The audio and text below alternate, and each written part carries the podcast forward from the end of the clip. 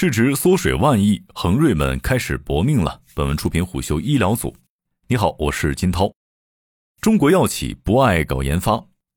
曾经，中国有大批知名药企，其研发投入占营收的比重普遍都在百分之五以下。很多知名中药企业研发投入占比甚至低至百分之一。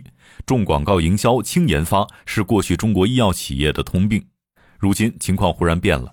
从数据上看，中国药企不仅越来越重视研发，甚至还很激进。米内网统计的2021年研发投入排行榜上，恒瑞医药排名第二，六十二亿元占到他们当年营收的百分之二十四，相当于上年净利润的全部。排名第一的百济神州研发投入已经逼近百亿元大关，中国生物制药排到第四位，研发投入为三十八点二亿元。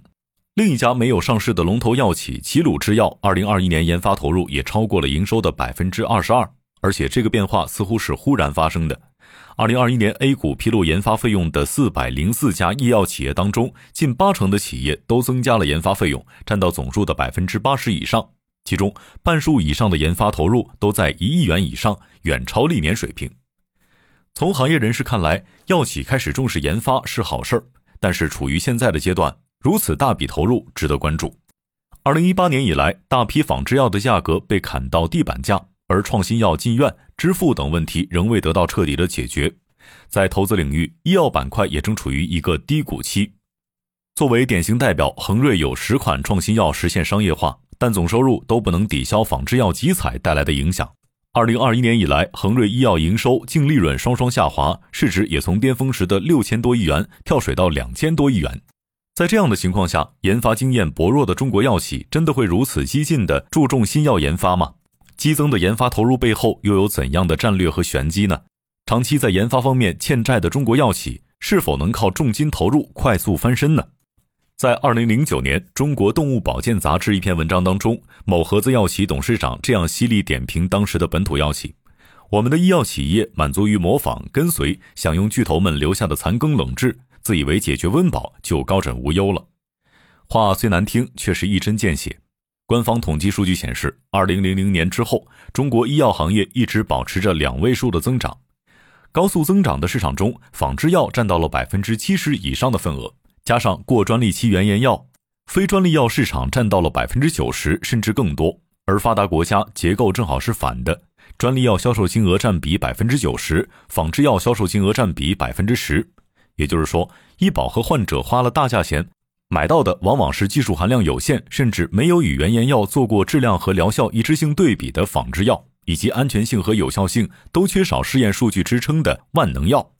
在这一连串的数字背后，药企研发投入非常有限。国家医保局成立以前，相当长的时间里，中国医保基金管理粗放，控费不严格。加上以药养医等问题，低端仿制药、过专利期原研药、安全无用的辅助用药在医院大行其道。这些药定价高，加上大处方问题严重，造成医保基金的浪费，也增加患者看病的负担。而在硬币的另一面，这也确实促成了医药市场的迅速崛起。很多本土药企就凭一两种仿制药或中药独家品种，就能年入上亿元，甚至几十亿，还能在 A 股上市，受到资本市场的推崇。但是在这一过程中，研发起到的作用反而有限。北京化工大学经济管理学院的研究者以2010至2013年间在中国 A 股上市的一百家医药公司为样本，研究发现，对于小药企来说，在研发上增加投入，还不如将同样的钱投入到营销领域，获益大。新药研发风险大，耗时长。且不说这些企业有没有实力搞研发，在当时的环境下，即便研发成功了，也很难获批。即便批了，医院医生也未必敢用。对于他们来说，倒不如跟在跨国药企身后吃残羹冷炙，靠营销抢占市场。巅峰时期，中国有近七千家药企，绝大多数是中小企业，加大营销投入几乎是医药市场竞争的标配。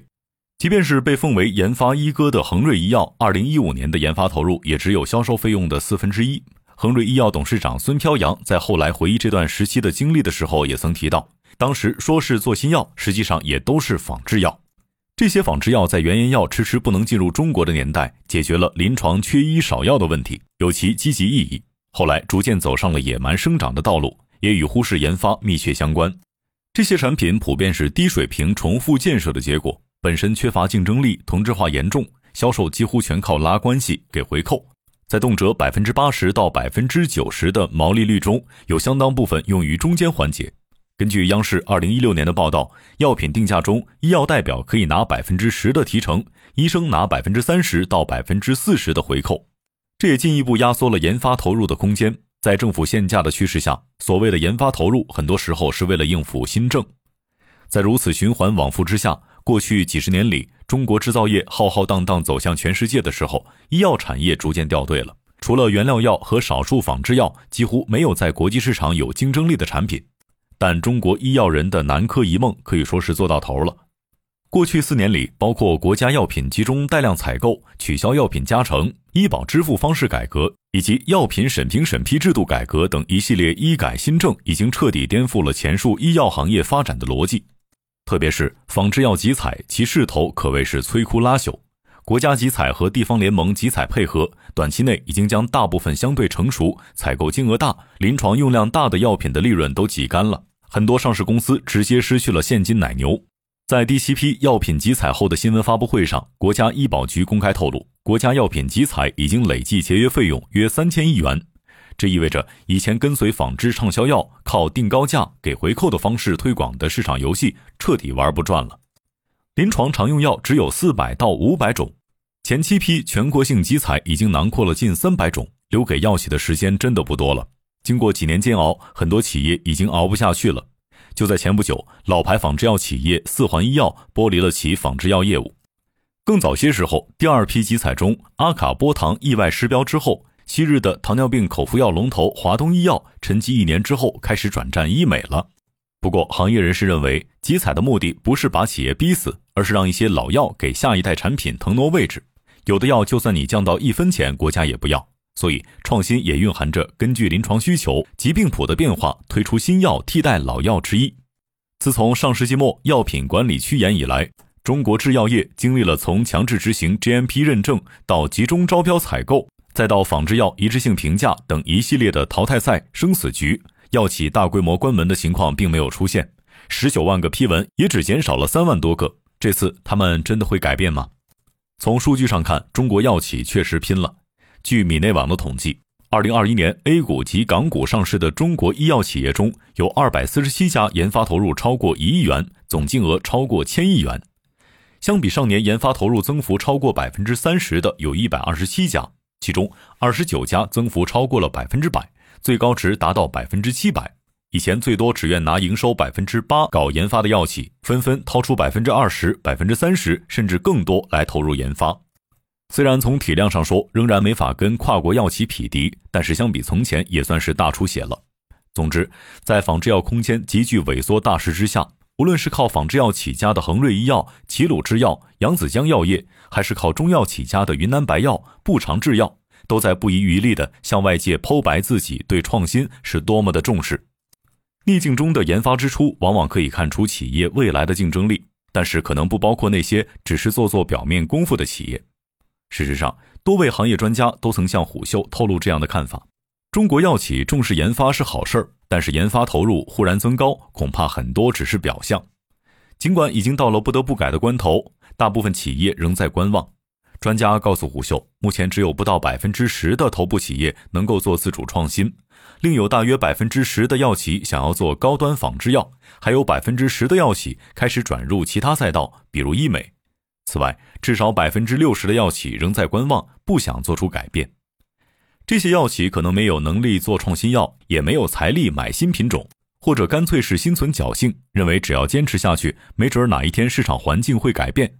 他们深陷经典的两难境地：不创新会死，做创新恐怕死得更快。这些企业仿佛身处悬崖峭壁，其目标是活下去，没有动力转型。提高研发费用的好处显而易见，既可以美化利润，稳住投资人信心，也可以保住上市公司的壳。不然，没等企业真的被集采打垮，股价就先把他们弄死了。有业内人士向虎嗅指出，实际上很多所谓研发投入提高只是障眼法，比如研发投入资本化就是常见的盈利管理工具。资本化之后，研发投入可以作为无形资产按年度分销，不必直接作为费用被抵消掉。操作上，企业自主空间较大。一般来说，上市公司在经营状况好的时候，将更多研发投入费用化，可以减少缴税。经营状态差的时候，提高资本化比重可美化利润。从各家上市公司的公开数据来看，业绩承压之下，中国药企研发投入资本化的问题正在凸显。比如，二零二一年一直坚持研发投入全部费用化的恒瑞医药，忽然对部分研发费用资本化。同年，贝达药业的研发投入中，资本化金额所占比例达到百分之七十七点六三，虽然不是历年最高的，但是也高于二零二零年的水平。同时，现行规则对研发费用没有明确的规定，也为企业大开方便之门。很多药企把建厂房的投入、更新产线的费用、生产线员工的工资等等，都列入到了研发费用里。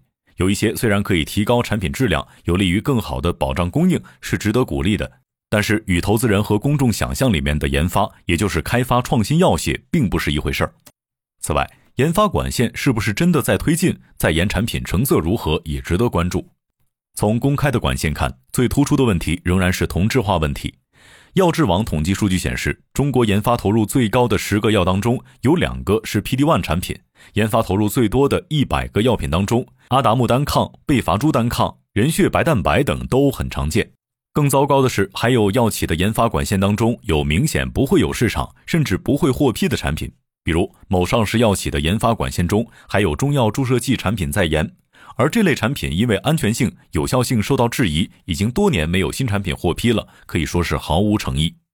而从更广泛的角度来看，药企研发投入增加，究竟是在提升产品线水平、提高产品质量，还是在做创新药，还是只是为了获得前述研发所带来的好处，都会通过企业的改变来大白于天下。弄虚作假的人是出不了成果的。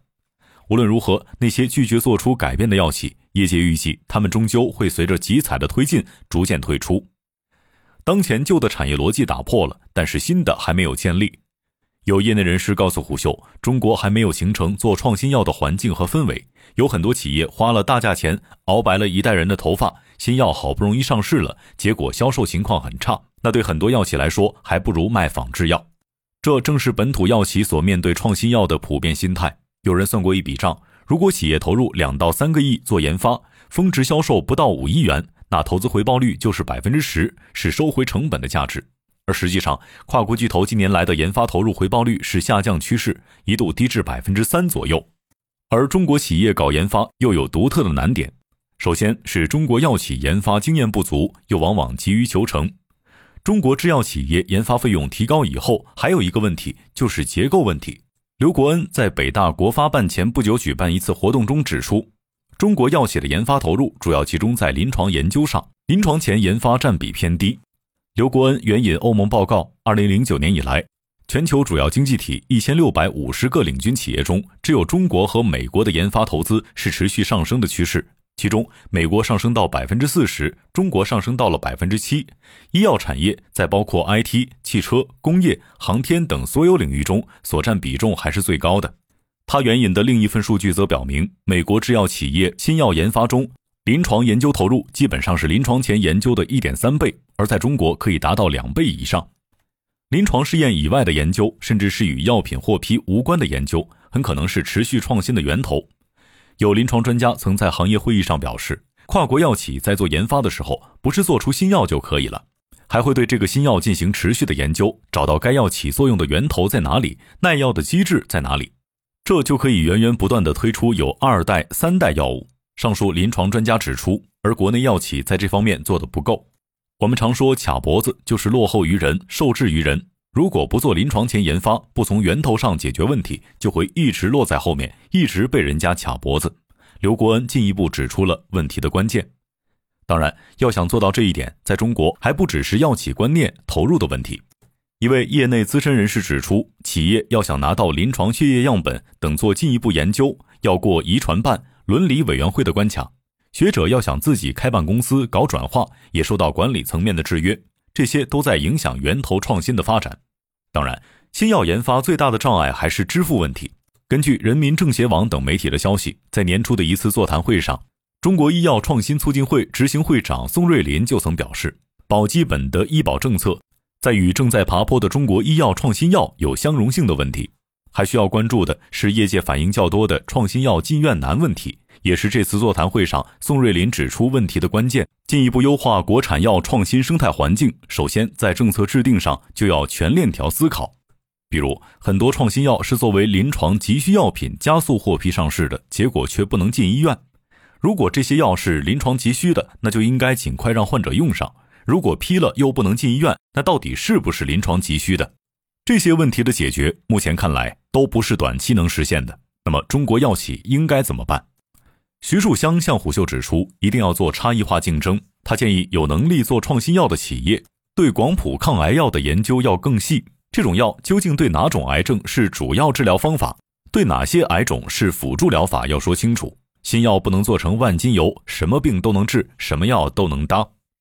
如果新药研发做不到差异化竞争，医药产业发展就很可能会回到多小散乱的老路上。有行业人士以中药配方颗粒剂为例指出，在国家指定的六个试点企业之外，近年来很多地方也扶持了本地配方颗粒企业。经过几年运营，那些规模小、同质化竞争企业，因为没钱做研发，产品缺乏创新性，质量不过硬，现在也逐渐撤出市场。行业专家还提醒企业要注意评估风险。充分考虑到国内和国际审批环境不同带来的影响，他指出，国产 PD-1，比如信达生物的达波舒出海受阻，有一个关键的原因就是研发经验方面的局限，必须去了解对方的规则，不能投机取巧。对那些没有研发能力的药企，就要学会断舍离。对于中国药企来说，最重要的看清方向，然后就要行动，不是等着活下去，要动起来才能活下去。有创新能力的要赶紧做研发。没有研发能力、有营销能力的可以转型做营销，两种优势都没有，要尽早退出或转型。